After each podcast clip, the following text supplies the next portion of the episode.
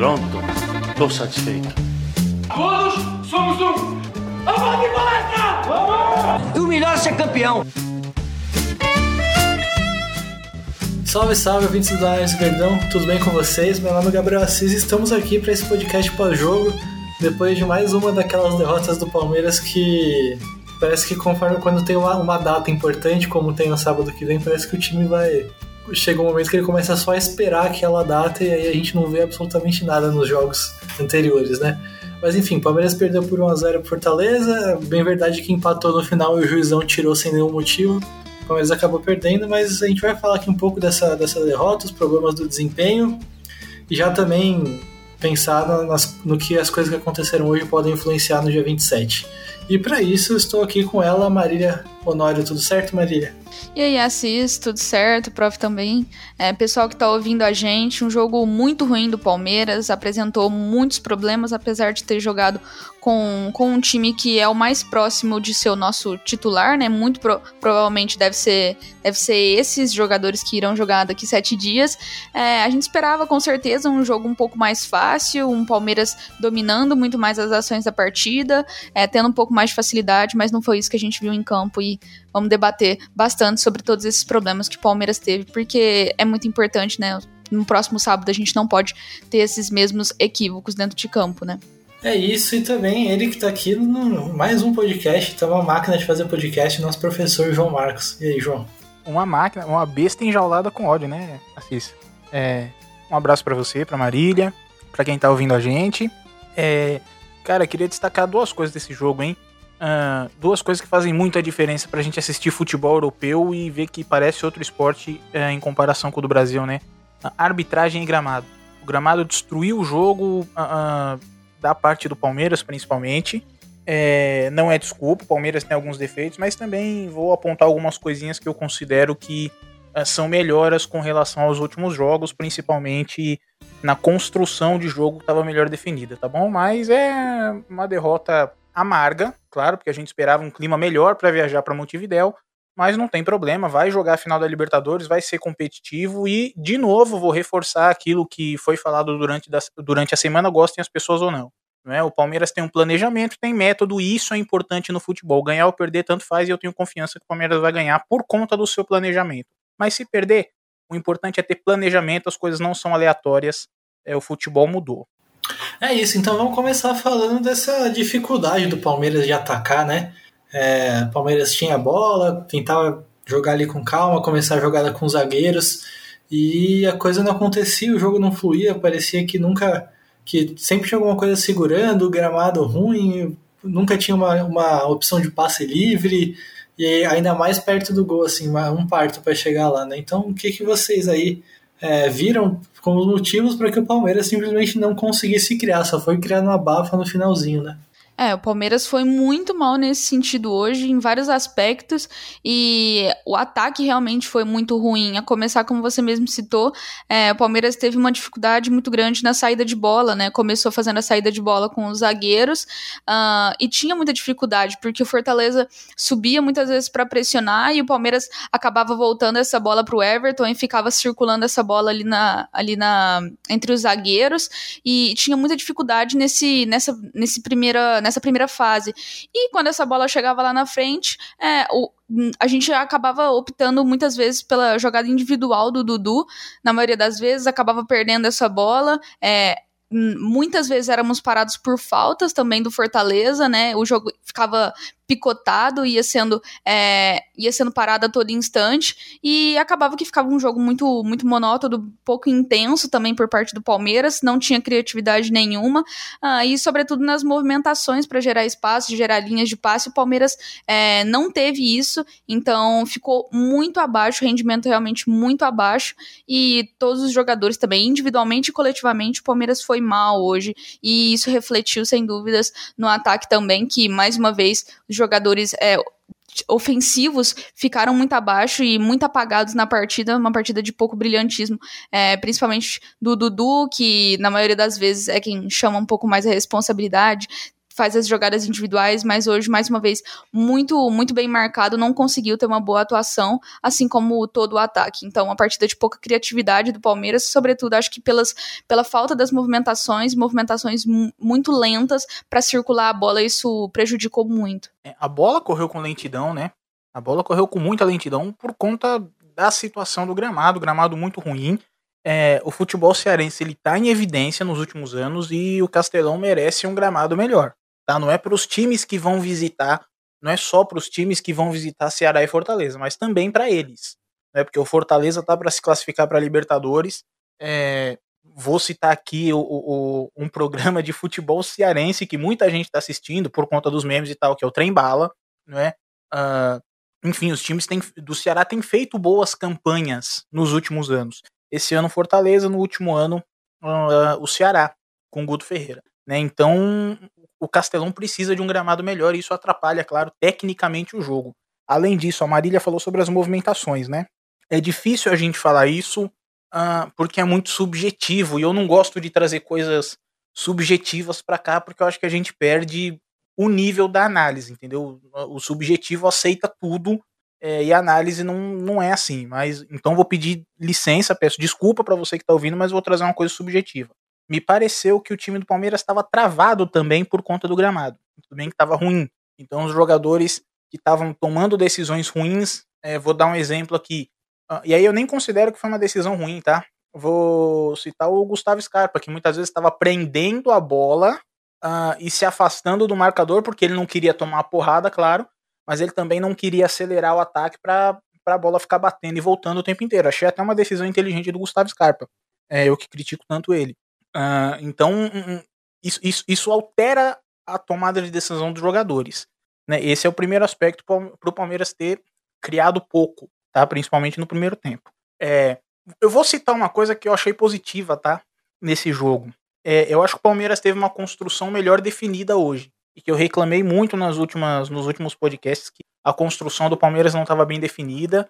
E é, é, eu falei sobre isso, né? Time que é, tem um ataque consistente começa com uma construção bem definida. Se os jogadores ficam trocando de posição o tempo inteiro, se os jogadores não sabem se tem que abrir, se tem que fechar, se tem que dar um passo para frente ou para trás, não funciona o ataque da equipe, tá bom? É, hoje o Palmeiras estava com uma construção melhor definida é, a gente fala da característica do Danilo, né? Que o Danilo, quando ele joga no lugar do Felipe Melo, uh, o time tem que mudar essa construção, porque o Danilo, se ele entra no meio dos zagueiros, ele não dá o passe longo do Felipe Melo, não é? O Danilo ele dá o passe curto e o passe médio, e o Felipe Melo ele dá o passe curto e o passe longo, certo? Uh, então o time tem que mudar a característica quando o Danilo joga e tem que manter a saída de três, porque a saída de três é o padrão isso não se altera, não é?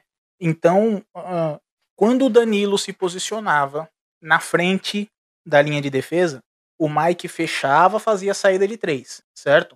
Uh, com o Piqueires aberto do lado esquerdo, o Rafael Veiga abrindo do lado direito, por dentro do Duo, por dentro o Gustavo Scarpa e na frente uh, dos três, né, dos dois zagueiros do Danilo, tinha o Zé Rafael, tudo bem com o Rony tentando empurrar a defesa adversária para trás. Em outros momentos, o Danilo se enfiava no meio dos zagueiros, que foi uma novidade uh, e que eu, particularmente, eu tô dando uma opinião, cabe, é, cabe discordância.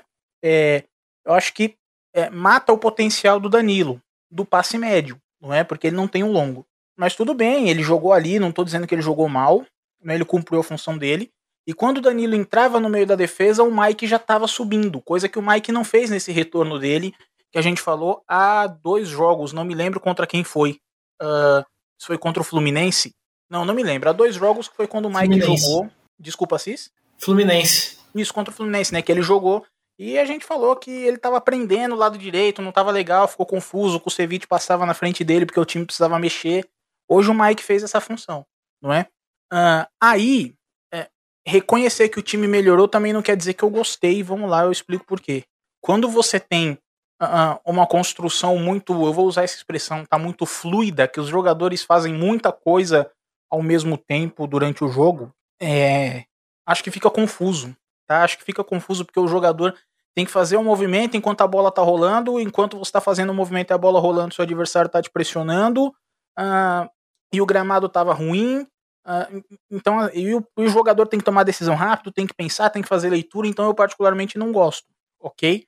Agora, o que eu gosto ou o que eu não gosto não importa, não é isso que vai fazer o Palmeiras campeão no dia 27. Vai fazer o Palmeiras ser campeão no dia 27 é que a convicção da comissão técnica uh, dê certo. Tudo bem, se a comissão técnica interpreta que essa é uma das melhores formas de jogar, é, o torcedor pode ficar tranquilo que deu certo esse tipo de construção, tá bom?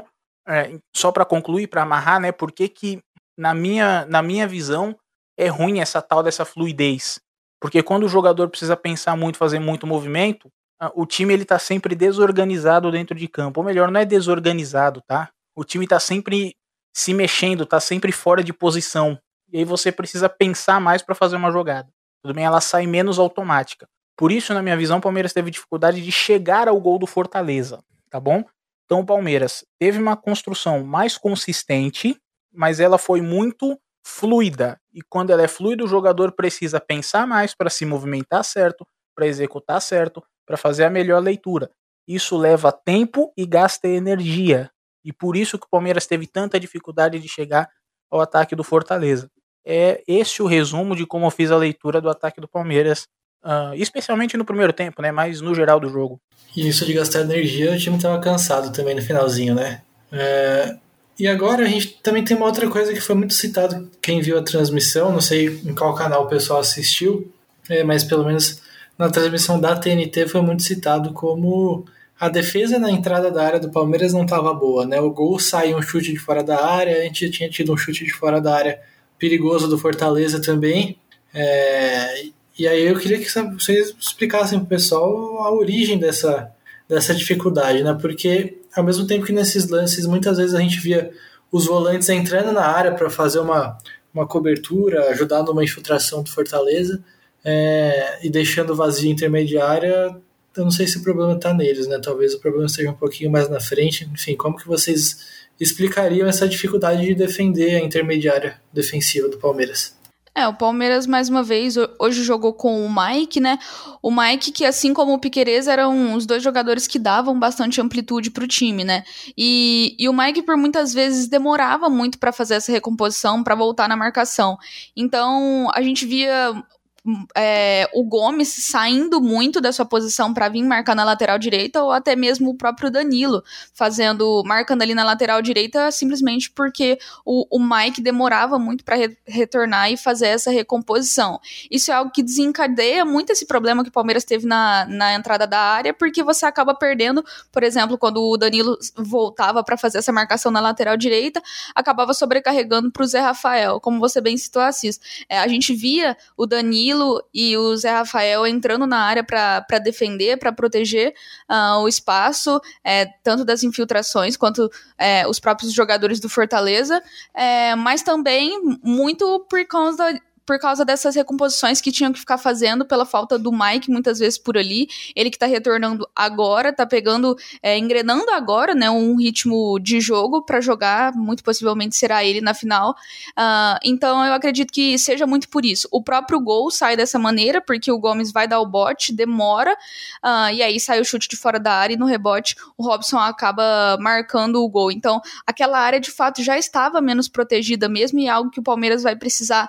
É, ter cuidado, né? E o que a gente sentiu hoje foi um Palmeiras pouco intenso em todas as fases do jogo, né? Uma lentidão para fazer essa saída de bola e também no ataque as movimentações, a questão da criatividade. Então a gente viu um Palmeiras pouco intenso e nesse sentido de defender a entrada da área não foi diferente. Então é, acredito que é um problema que foi se desencadeando é, devido a vários fatores que o Palmeiras teve na partida de hoje, a começar por, é, por essa questão de, de é, de ter sido um pouco intenso mesmo nas movimentações uh, e ter sido um time que foi muito mais, esteve mais desconcentrado na partida de hoje por uma questão de foco mesmo. É isso. É, é tudo que a gente vai falar aqui, a gente tem que levar em consideração o foco e não só o foco, né? A, a preocupação em se machucar faltando uma semana para a Libertadores, né? É, porque como o planejamento da, da comissão técnica foi muito. Não estou falando que estou errado, hein? Muito pelo contrário. Inclusive, eu, eu, eu, eu cravo que foi um planejamento certo. Ok? Se vai ganhar ou não, de novo, é outra história. Porque tem jogo ainda para acontecer, né? É, mas foi um, um, planejamento bem feito, tá? Mas o planejamento da comissão técnica ele, era muito, ele é muito rígido, ok? Quando eu quero dizer rígido, uh, é, é que os jogadores já sabiam que hoje seria a última partida deles, antes da final. Tudo bem? Esses jogadores que entraram hoje. Claro que um ou outro pode entrar é, na terça-feira durante né, a partida contra o Atlético, mas de uma maneira geral eles sabem é, que hoje foi o último jogo. É, então eles não têm motivo para correr risco de lesão nessa partida. Tudo bem? É, então a gente sempre precisa levar em consideração esse aspecto, tá? Então, vamos lá, entrada da área. A Marília falou sobre a questão do Mike, concordo com a Marília. Acho que tem outro. E, e de novo, né, fazendo esse parênteses, normal, porque o Mike tá voltando de lesão, é isso aí, paciência, tá bom? É, tem uma questão que eu não sei se vocês concordam, que é, são as mudanças na construção do Palmeiras. Aí, de novo, eu vou pegar no pé dessa história de, de ter uma construção fluida, que é organizada, mas não é muito bem definida. Tudo bem? Que você pode sair com volante no meio ou às vezes com lateral, aí você tem que fazer compensações, tem que fazer movimentos diferentes, tá? É, o lance do gol é um desses exemplos, porque ali, se eu não me engano, só estavam os dois zagueiros na saída. Era uma forma diferente ainda de construir, tudo bem? E aí quando o Gustavo Gomes ele tenta dar o passe no Gustavo Scarpa, o Gustavo Scarpa perde a bola e aí sai o contra-ataque do Fortaleza, ou seja, o time do Palmeiras tem que retornar para recompor a defesa. A prioridade sempre é recompor a linha de quatro, tá? É, e aí os jogadores formam a linha de quatro e aí na hora que o Gustavo Gomes vai pressionar a bola acontece mais ou menos a mesma coisa que aconteceu com o Vitor Luiz no jogo contra o Fluminense, né? Pressiona, pressiona mal. Ah, quando abre o espaço, o jogador do Fortaleza finaliza e o Everton rebate para frente, não é? Uh, mas enfim, é, é, essa construção do Palmeiras que não é muito bem definida é, gera esse tipo de espaço em transição, tudo bem? Uh, mas o Palmeiras também pecou em proteger essa região quando estava em fase defensiva. E a gente pode citar também característica de jogadores, certo? É por isso que o Felipe Melo é tão importante naquela posição. Gostem as pessoas ou não do Felipe Melo, tá? E é, gostem as pessoas ou não pelo que ele faz dentro de campo, porque extra-campo não entra, não entra na conta, ok? O Felipe Melo é muito importante para cumprir essa função, para proteger a entrada da área. É, e também, eu não sei se vocês repararam, que no começo do jogo, especialmente no primeiro tempo, o Palmeiras ensaiava algumas subidas de marcação. Tanto que tem uma falta, tem um lance que o Rony, né? Uh, que o Rony faz uma falta ridícula no zagueiro no momento que ele tenta pressionar. Então o Palmeiras ele se posicionava na intermediária de ataque, esperava, e quando a bola chegava do lado, o zagueiro começava a conduzir para o lado do campo, era quando o Palmeiras tentava encurralar os jogadores por ali. Não quer dizer que deu certo, mas é uma coisa que o Palmeiras tem tentado fazer em, nas últimas partidas. Então tentou fazer contra o Fluminense, tentou fazer contra o Santos, uh, tentou fazer, uh, se eu não me engano, contra o Grêmio. Aí me corrijam se eu estiver errado mas o Palmeiras tentou subir a marcação em alguns dos últimos jogos, tudo bem? E aí você precisa estar tá muito bem ensaiado, porque uh, se a defesa anda para trás e seus volantes andam para frente, fica espaço. Se os volantes andam para frente muito rápido e a defesa não acompanha o ritmo, fica espaço, tudo bem? Além, claro, da questão de você estar tá expondo as suas costas para poder tentar ganhar a bola mais próximo do gol. Né? Então são alguns fatores é, que contribuíram para que gerasse esse espaço ali eu tô com a Marília. A gente não pode apontar uma causa, tá? Acho que tem muita coisa que a gente coloca no pacote, algumas coisas que são circunstanciais da partida, outras que infelizmente a gente vai ter que administrar pro dia 27, tá bom? E outras que é de característica de jogador. Não quer dizer que o time tava melhor ou pior é, por não ter o Felipe Melo. Quer dizer que o Felipe Melo faz falta nessa função. Não tem outro jogador que faça o que ele faz. Tem que administrar para final, não só para final, para todos os jogos, uh, enquanto o elenco do Palmeiras foi esse. Ah, desculpa, desculpa, Assis, desculpa. Enquanto o elenco do Palmeiras foi esse, eu não tô fazendo, não tô fazendo crítica ao elenco, tá? Eu tô dizendo que assim, enquanto só tiver o Felipe Melo como volante que morde, por exemplo, como primeiro volante, cabeça de área, é, a gente tem que administrar essas coisas. O ideal seria que tivesse um substituto pro Felipe Melo, um substituto pro Danilo, um substituto pro Zé Rafael e assim por diante. Boa, boa. É, boas explicações. E também, ó, terceira derrota seguida do Palmeiras, tá tá chegando aquele momento que é muito jogo encavalado e muito jogo que ninguém tá tão interessado, só quer saber do dia 27. Então, pra gente não, não exigir demais da nossa audiência, fazer uma coisa muito longa, é, e pra gente conseguir pensar lá na frente, que é quando importa mesmo, vamos, vamos fazer um apanhadão. O Palmeiras está em três derrotas seguidas contra Fluminense, São Paulo e Fortaleza. Cada um teve um jogo, cada um desses jogos tiveram problemas diferentes. E mas em geral claramente tá tudo. Tá, assim, a, o pensamento tá todo já no dia 27. Mas eu queria saber de vocês o que, que essa sequência ruim do Palmeiras no Campeonato Brasileiro tá dizendo para vocês. Em termos de, de confiança no, de confiança dos jogadores, em termos de escalação, as dúvidas que podem ter, se joga o Mike, se joga o menino, se joga o Scarpa, se joga Felipe Melo, joga Danilo, joga três zagueiros, joga a mãe do Abel, joga todo mundo. É, quem, que, quem que joga, é, em comportamentos coletivos da equipe mesmo, o que, que essa sequência ruim, o que, que os problemas dessa sequência estão é, dizendo para vocês em relação ao dia 27? Olha, de verdade, eu entendo muito o lado das pessoas que, que, que no momento se veem preocupadas, né, por essa sequência é, de três jogos é, com, com resultados negativos que o Palmeiras tem, mas eu particularmente prefiro me apoiar no fato de que, assim, é, como nós estamos chegando próximos é, do, do jogo que, que realmente a gente está esperando há muito tempo, né? É, eu acredito que faz parte também do, do, do jogador acabar perdendo o, o, foco, como o Prof tinha citado, é, o fato de, de entrar menos nas divididas mesmo com medo de se machucar e ficar, e ficar fora do, do jogo que realmente vale muito, não que três pontos não sejam importantes hoje, que a classificação para Libertadores do ano que vem não seja importante, né, a classificação ali na, na no Campeonato Brasileiro, é, posicionamento na tabela, mas de fato os jogadores acabam tendo um foco é, muito maior no jogo que, que a gente está esperando há bastante tempo, que é no dia 27. Então eu acredito que, assim como foi no, na temporada passada, o Palmeiras esteja fazendo tudo isso, é, se concentrando nesse jogo. E todo o planejamento da, da comissão técnica tem sido feito pensando é, no próximo sábado. Então, o fato de é, ir preservando os jogadores, fazendo esse revezamento entre os times, já foi definido há bastante tempo. A gente viu aí essa semana a matéria que saiu.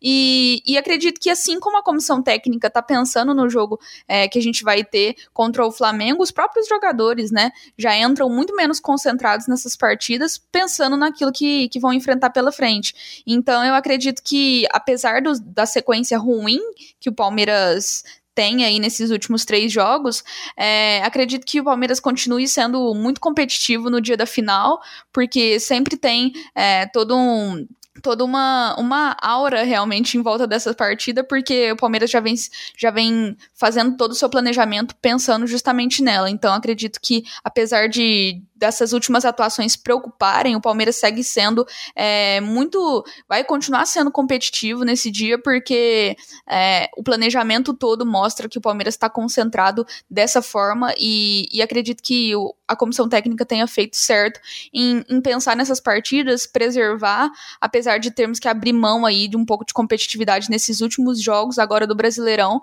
para focar realmente em chegar no nosso 100% técnico, tático e físico para o dia 27, que é o que realmente importa, vale a taça, e, e acredito que seja isso. Preocupa realmente a, as atuações, mas acho que o Palmeiras segue sendo muito competitivo para o dia 27 e acredito que a gente vai conseguir fazer chegar no nosso máximo lá, né, por uma questão da comissão técnica ter se planejado para isso. Então, no mais, eu acho que o Palmeiras vai, vai conseguir fazer um bom jogo apesar desses últimos resultados e dessa sequência ruim.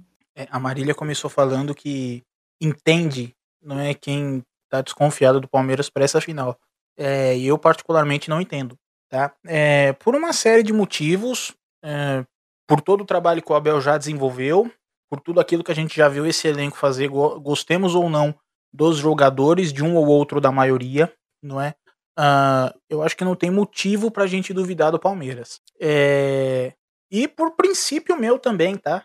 Porque se tem uma coisa que eu sempre vou defender na minha vida é... e que eu quero que o Palmeiras permaneça dessa forma, pro bem do Palmeiras, é que o Palmeiras seja um clube organizado, com método, profissional, e alheio a todo tipo de gritaria. Não é gritaria de gente que nunca sentou para ler, para estudar, não é, é, gente falando que não pode pensar futebol fisiologicamente. Claro que pode, deve pensar fisiologicamente, tudo bem? Se tivesse estudado fisiologia, como eu tive a, oportunidade de estudar na Faculdade de Educação Física, saberia que o planejamento da comissão técnica foi correto, tá bom? Que não vale a pena você ficar é, brigando de picuinha com rival por conta, é, é, em troca, apostando o condicionamento físico dos seus jogadores, não é?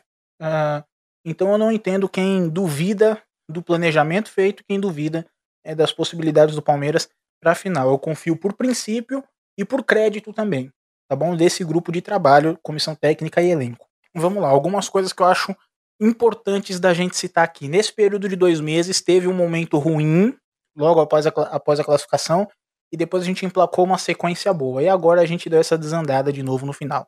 Tá bom? Vamos pegar esse período todo, porque eu acho que é um período honesto. Tá bom? A gente não tá pegando nem só a desgraça e nem só uh, o paraíso. É, o Palmeiras ele tentou jogar de várias formas, e eu considero isso um trunfo para enfrentar o Flamengo não é? é faço o convite para quem está ouvindo e ainda não, não visitou o nosso canal no YouTube, visite, que tem as análises que o Léo fez lá é, sobre como joga o Flamengo.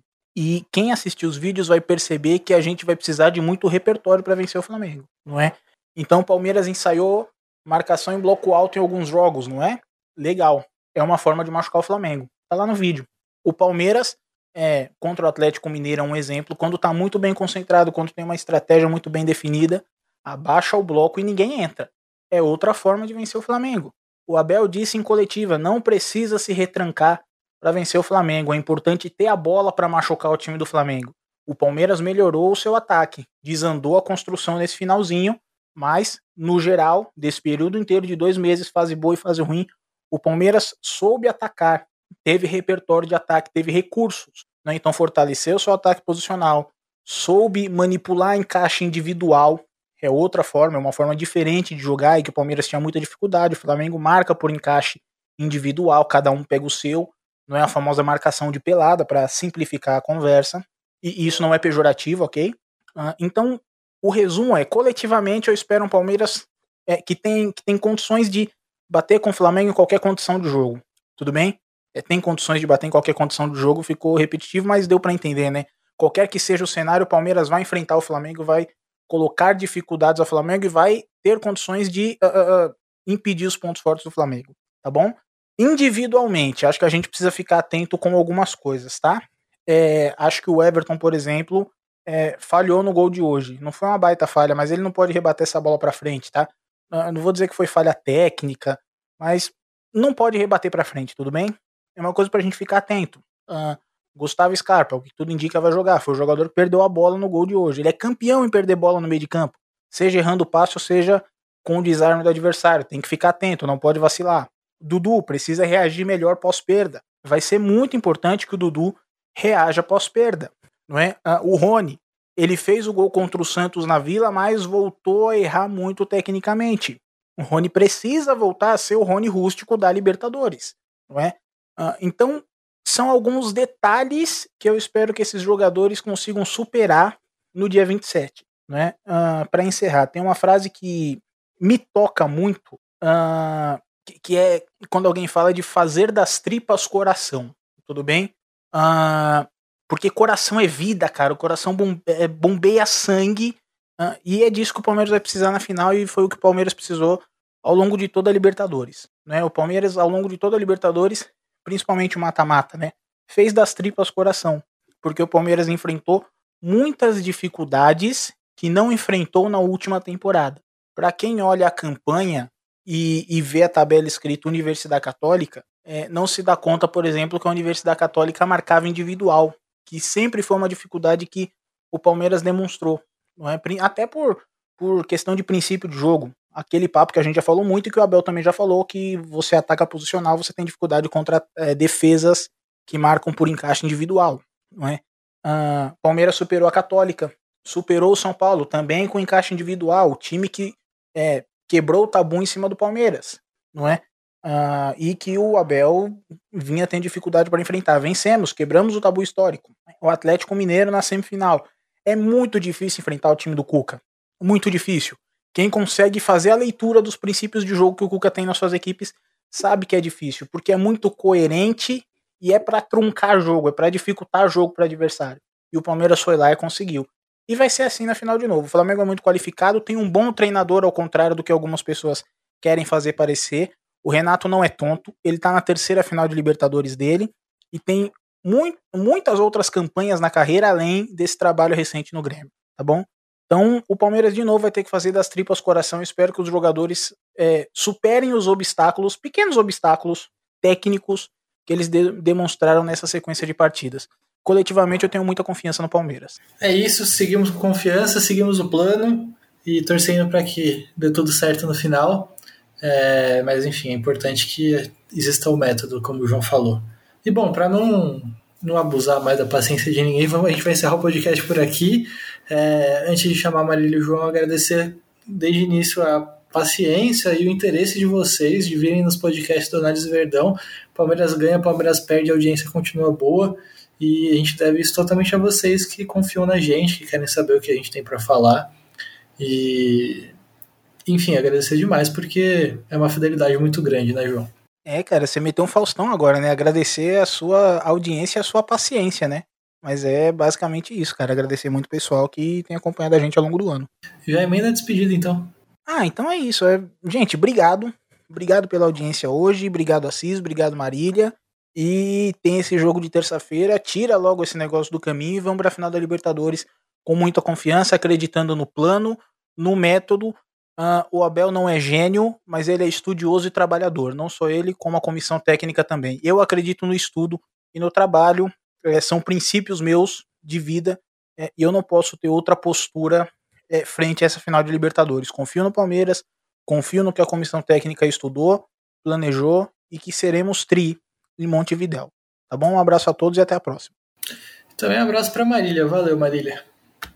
Valeu, Assis, prof, todo mundo que ouviu a gente, apesar do, do mau resultado aí que o Palmeiras teve. E, e é isso, é seguir confiante que nessa final a gente vai conseguir é, recuperar um pouquinho do, de tudo aquilo que foi, foi caótico, caótico nesses últimos tempos para o Palmeiras com essa sequência ruim. Então a gente espera que o Palmeiras consiga fazer uh, o melhor jogo possível, que a estratégia é, do que o Abel traçou, né, para essa, essa final e toda a comissão dele comissão técnica dele dê tudo certo e que a gente seja recompensado com o título aí. Mais uma vez, obrigado, muito legal ter participado aqui com vocês. Então é isso, a gente fica por aqui, mas a gente espera vocês nos próximos podcasts, espera vocês na semana que vem, que a gente vai ter lives presenciais do Análise Verdão, uma semana inteira de lives e conteúdos especiais pensando na final. E vai ser muito, muito bom, com convidados fantásticos e vai valer a pena, beleza? Então é isso, a gente fica por aqui e até a próxima.